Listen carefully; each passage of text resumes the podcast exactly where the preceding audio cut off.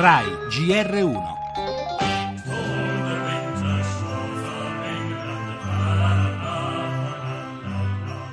La Commission jouera son rôle sans verser dans une politique de stricte et stupide austérité. La Commissione svolgerà il suo ruolo senza cadere in una politica rigida e stupida di austerità. Il tempo in cui da Bruxelles ci dicevano cosa fare e cosa no è finito. Il fatto che la crescita richieda investimenti lo capiscono tutti, persino a Bruxelles. L'Italia deve contare di più in Europa. Mi pare che quello che sta facendo Renzi ottiene il risultato contrario. È lo sforzo di riforme che ci porta a chiedere con tutto il diritto una gestione della politica fiscale più flessibile in base alle regole, non a regole che ci stiamo inventando. Che ci sia troppa austerità non c'è dubbio, la politica di austerità è rovinosa.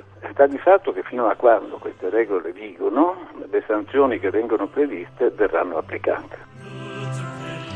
Flessibilità contro austerità è la partita a scacchi tra Roma e Bruxelles. Il presidente della Commissione Juncker sembra nelle ultime dichiarazioni più comprensivo nei confronti di quei paesi come il nostro che hanno bisogno di massicci investimenti per rilanciare l'economia. Renzi e Padoan considerano che i 3 miliardi di euro che l'Italia ha speso per l'emergenza immigrazione non debbano essere conteggiati nel deficit e la legge di stabilità è stata scritta proprio su questa base per tentare di uscire dall'austerità di cui ci ha parlato l'economista Lunghini. Su questo punto il nostro governo non sembra transigere, tanto che per così dire Renzi ci ha messo la faccia. Ha esagerato, sostiene Tajani, Forza Italia, vicepresidente del Parlamento di Strasburgo. I più pessimisti azzardano paragoni col 2011 e le drammatiche settimane che precedettero il passaggio di consegne tra Berlusconi e Monti. La situazione però è molto diversa. Le banche sono sì nella tempesta, ma lo spread questa volta non preoccupa. Il senso di incertezza tuttavia c'è e le dissonanze nel concerto europeo non aiutano.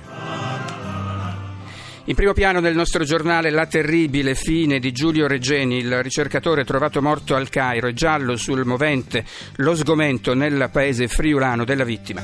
Padre Pio, le spoglie del santo in Vaticano, una svolta alla partecipazione popolare al giubileo della misericordia. Le unioni civili, il governo va avanti, una ricerca dice che i figli dei gay crescono come quelli delle coppie etero.